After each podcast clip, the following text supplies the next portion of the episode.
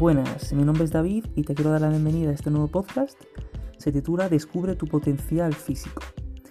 En este primer episodio voy a empezar a hablar de mi recorrido, así al final como una serie de pinceladas sobre los temas que vamos a tratar en este podcast. Y nada, vamos a comenzar. En decir que cuando yo empecé con esto de deporte, yo tenía alrededor de 13-14 años. Y esto ocurrió porque de tanto estar sentado, tanto en clase como en casa estudiando, yo me notaba ya con dolores en la espalda, a pesar de ser joven, ¿no? Me sentía pesado, me sentía cansado mentalmente y sobre todo me ponía malo muy a menudo, me ponía malo como 3-4 veces al año. Y encima me ponía con fiebre y lo pasaba realmente mal. Entonces en este momento es cuando yo me preguntaba que si podía tener una calidad de vida mejor, ¿no? Y es cuando me lancé a esto de hacer un poco de deporte. Y nada, eh, mi primer deporte fue el gimnasio. Realmente con esa edad pues la gente casi lo que quiere hacer es ponerse fuerte, ¿no? Para ser un poco pues, más atractivo, por así decirlo.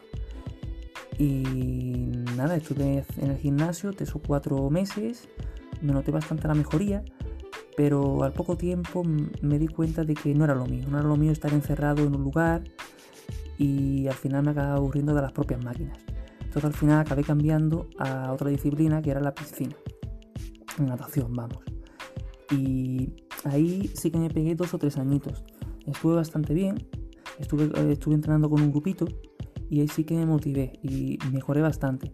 Pero al fin y al cabo seguía teniendo muchos de los inconvenientes del gimnasio, que era que es poco funcional y sobre todo la piscina porque estoy acostumbrándome a un medio acuático, no un medio terrestre que es el que nos desenvolvemos diariamente y además eh, pues era caro, ¿no? Yo en esa época pues no tenía dinero, ¿vale?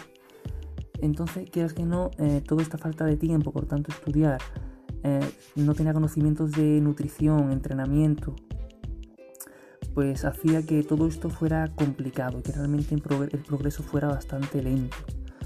Entonces llegó un día que dije, mira, tiene que haber algo más efectivo. Yo veo gente muy en forma por ahí, tiene que haber algo bastante más rápido y funcional y fue cuando descubrí el tema de eh, trabajar con el propio cuerpo, crossfit, la calistenia y entrenamientos así de militares.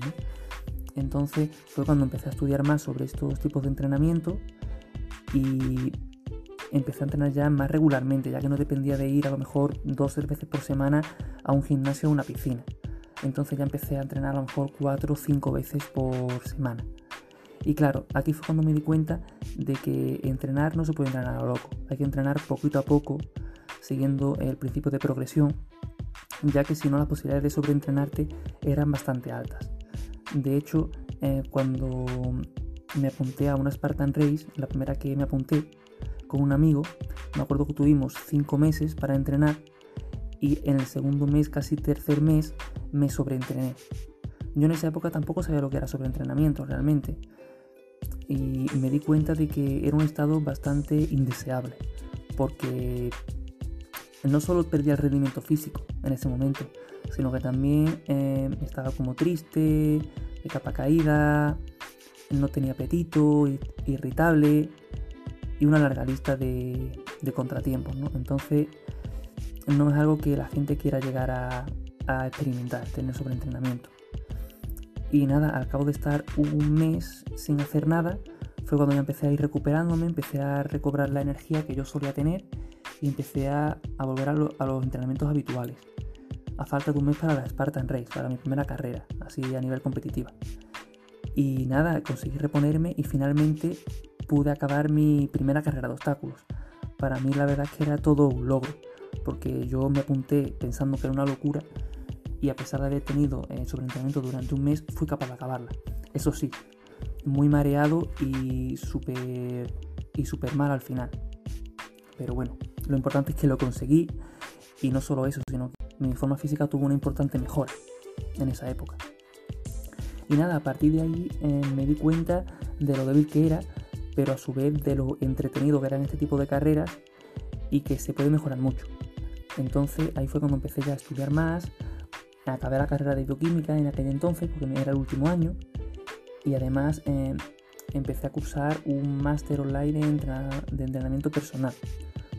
A su vez, me apunté también a un curso avanzado de nutrición deportiva con lo cual aprendí bastante sobre los principios de entrenamiento, sobre, sobre técnicas de nutrición aplicadas al deporte y demás. Y ya a partir de ahí he ido puliendo un poco las técnicas, he ido experimentando más, porque al final estudiar, estudiar es importante. Pero es igual de importante experimentar los entrenamientos en tu propio cuerpo, ya que si no realmente no te haces a la idea de cómo entrenar a más personas o cómo cada persona puede responder a un mismo entrenamiento, ya que la genética de cada uno va a ser indispensable. Y nada, después de dos o tres años así mejorando cada día y entrenando también por mi cuenta, pues al final he conseguido clasificarme para el Campeonato Europeo y Mundial de Carreras de Obstáculos. De hecho, este año he conseguido acabar el 86 de la élite a nivel de Europa, lo cual estoy bastante contento.